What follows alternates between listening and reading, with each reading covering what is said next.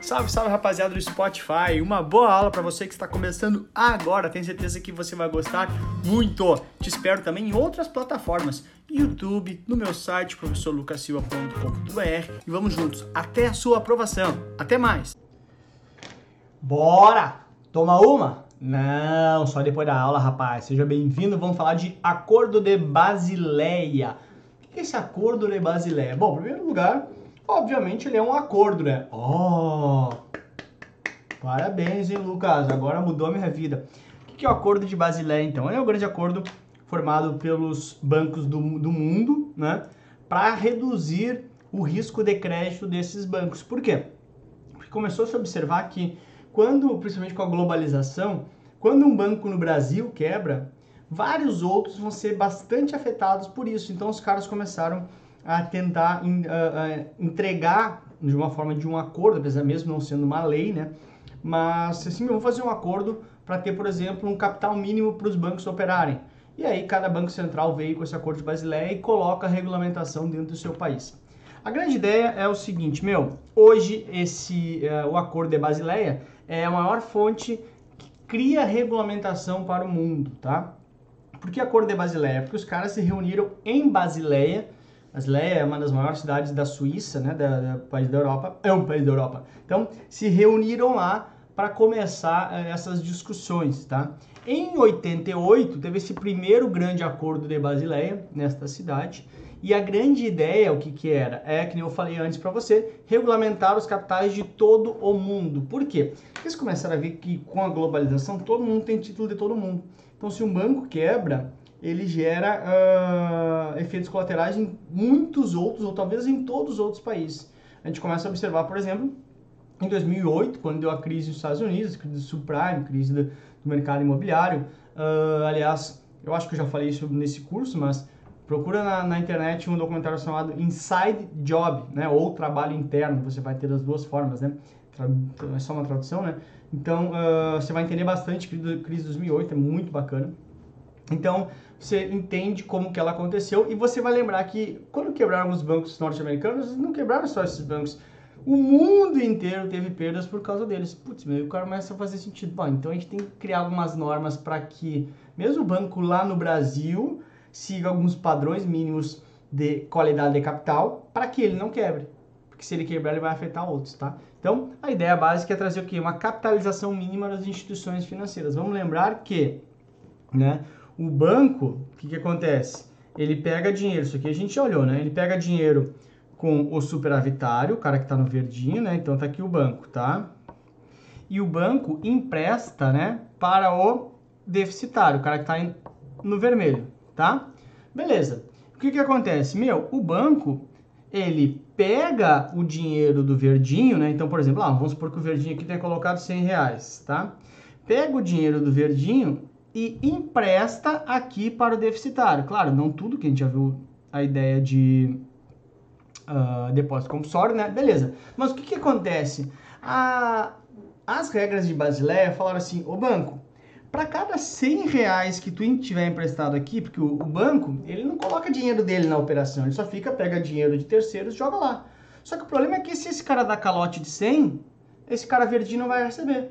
Então ele falou assim, vai ter uma capitalização mínima, ou seja, um dinheiro mínimo teu que tem que ter ali dentro. Então se criou assim, por exemplo, no primeiro momento o banco tinha que ter 8,5% de capital, de capital próprio, ou seja, a cada 100 reais que ele emprestava do deficitário, tinha que ter 8,50 do próprio banco. Para suportar eventuais, se o deficitário não pagar, eu tenho 8,50 aqui, ou seja, 8,5% poderia ter de inadimplência, mais ou menos isso, tá? Então, o que significa isso? Significa que o banco aqui, para cada 100 reais que ele empresta, que ele tem na rua, né, ele não pode ter 100, emprestar 100 com 100 reais de capital de terceiros. Ou seja, com 100 reais, que o banco está aqui no meio, você, investidor, vem, faz um CDB de 100 reais. Eu pego 100 e empresto para lá.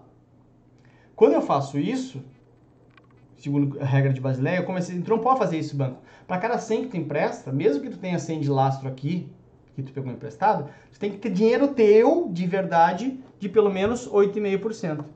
Ou seja, isso começou no Basileia 1, tá? Ou seja, eu tenho que ter dinheiro meu mesmo aqui dentro para suportar. Se os caras não pagar, pelo menos eu tenho dinheiro meu para garantir, tá? Então, exigiu essa capitalização mínima das instituições financeiras no mundo. Lá na Basileia é onde fica a sede do BIS, né? O BIS é o Bank of International Settlements, ou seja, é o banco central dos bancos centrais, como se fosse o banco central do mundo, tá? E aqui que eu te falei, quanto maior o índice de Basileia, menor a chance de insolvência do banco. Por quê? Porque o mínimo exigido passou a ser 8,5, ou seja, de dinheiro meu dentro da operação. Mas eu posso, esse é o mínimo, né? Se eu tiver 20, por exemplo, significa que para cada 100 reais emprestados, eu, banco, tenho aqui dentro dinheiro meu 20 reais. Naturalmente, eu tenho mais musculatura para aguentar. Se tomar calote todo mundo, eu tenho 20 para conseguir honrar o dinheiro que eu peguei emprestado. Então, tem menos chance de eu quebrar, né? Obviamente. Então, a gente avança aqui para ver que é o seguinte, meu, primeiro acordo foi em 1988, que eu falei ali antes para ti, né? Deixa eu pegar um verde aqui decente, tá? Basileia 1 chamou. Então, se criou essa capitalização mínima, né? Se criou essa internacionalização da atividade bancária e falou assim, meu, 8% é o capital mínimo que você tem que ter para operar como uh, para ser para ser um banco. Ou seja, de novo, que nem eu expliquei ali antes, a cada 100 reais que você emprestar, você tem que ter 8 reais seu. Legal. Aí, então 2001 para, desculpa, 2001 para 88 são aqui uh, ah, 10, né? Não, 10 não, 20 anos, né? 22 anos, 23 anos, né?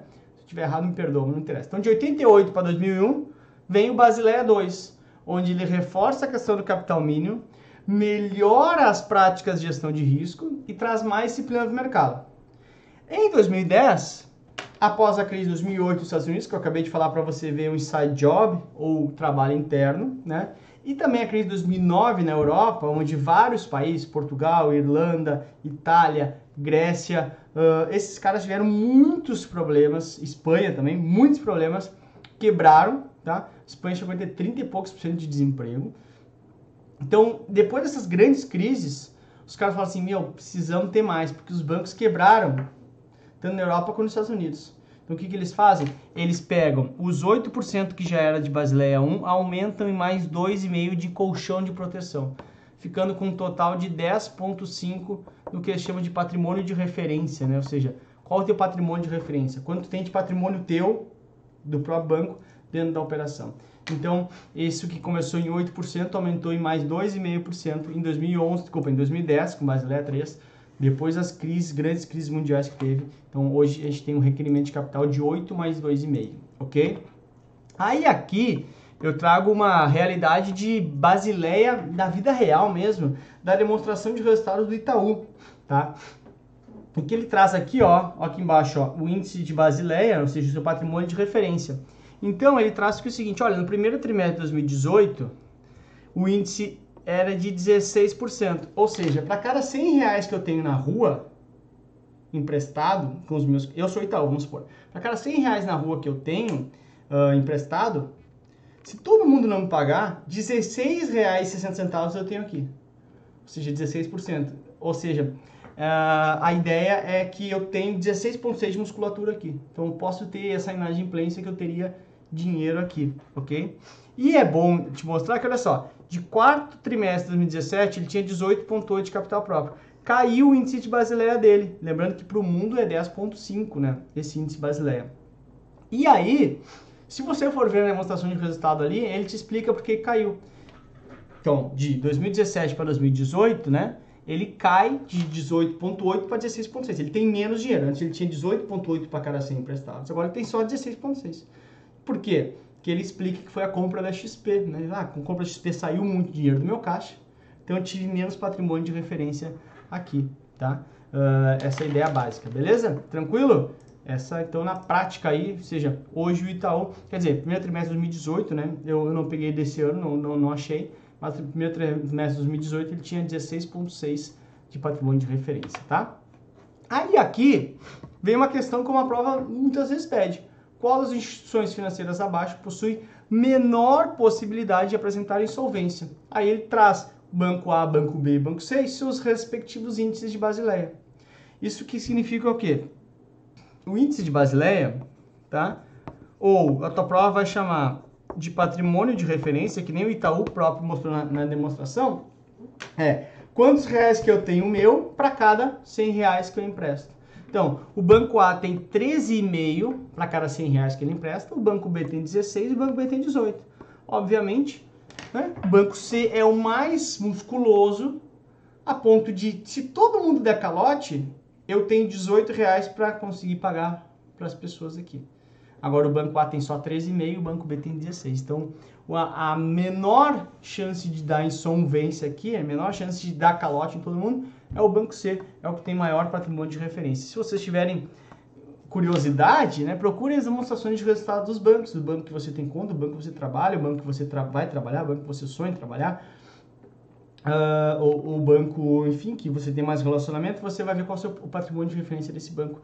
Para na demonstração de resultados, já bota um Ctrl F para pesquisar de Basileia, vai aparecer rapidinho ali para você, tá bom? Então, letra C, porque é o banco que tem maior índice de Basileia, ou seja, o maior percentual de capital próprio na operação. Lembrando que o banco ele só faz uma indústria, né? uma indústria que compra e vende dinheiro, só faz intermediação. Então, um percentual disso tem que ser capital próprio, conforme Basileia começou em 8% lá em 88, tá? Então, letra C de casa ali, ó, vem sorrindo para você, ó. Esse sorrisinho aí é meio estranho, né? Meio parece meio chateado, mas enfim, tá aí, tá? Beijo para você. Falamos de Basileia então, começou em 88, depois evoluiu para o Basileia 2 em 2001, depois em 2010 Basileia 3, que é o nosso atual, com 10,5 de patrimônio de referência. Beijo para você, deixa eu fazer um coração para vocês aqui, né? Ó, ops, beijo para você, obrigado pela companhia. Meu, obrigado por estar aqui, rapaziada. É tudo pelos alunos, é tudo pela aprovação de vocês, de verdade, tá? Beijo para você, muito obrigado, fui, até a próxima. Muito obrigado por ter escutado essa aula aqui no Spotify junto comigo. Valeu pela companhia e te espero também em outras plataformas, no YouTube, no Instagram e também no meu site, todos eles com o professor Lucas Silva. Até a próxima!